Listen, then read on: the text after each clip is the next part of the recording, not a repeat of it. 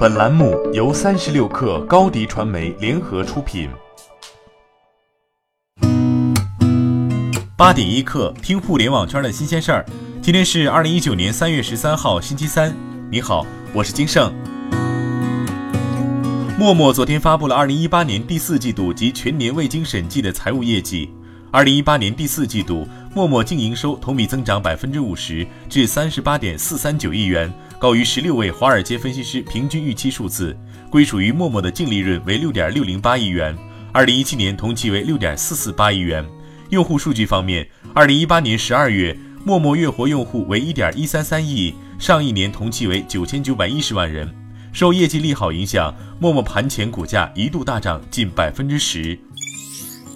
天眼查数据显示，三月十一号，爱康国宾主体公司爱康国宾健康管理集团有限公司完成并购融资，投资方为阿里巴巴、苏宁易购、云峰基金、博裕资本。就并购爱康国宾一事，阿里巴巴回应称不做表态，以爱康国宾公告为准。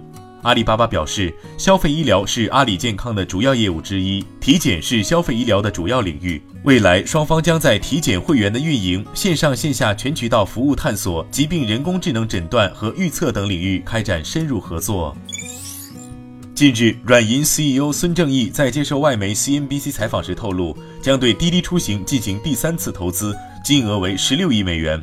软银在出行领域操盘已久。目前，软银已陆续投资全球多家出行公司，除滴滴外，还包括美国的 Uber、印度的 Ola、巴西公司九九等。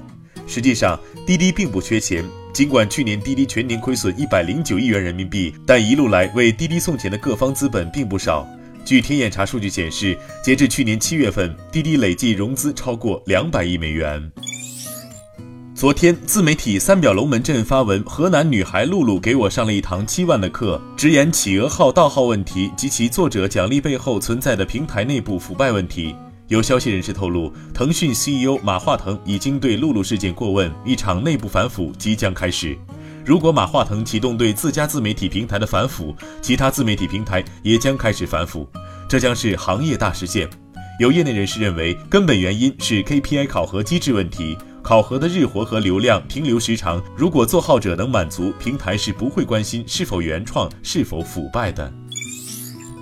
小红书正在内测社交电商项目小红店，目前小红店以微信小程序商城的形式存在，不过由于仍处于内测阶段，在微信中暂时搜索不到小红店小程序，只能通过别人分享获得入口。小红书方面表示，内部一直有团队在做社交电商项目，也一直在尝试孵化产品。易到 CEO 龚振兵已于近期办理离职手续，他的离职原因是没有通过董事会考核。龚振兵于二零一八年五月十七号出任易到 CEO，全面负责易到的运营及管理事务。在担任易到 CEO 前，他为百度外卖董事长。据外媒报道，大众汽车周二表示，公司将加速推出零排放汽车，在二零二八年之前，公司推出多达七十款新电动汽车。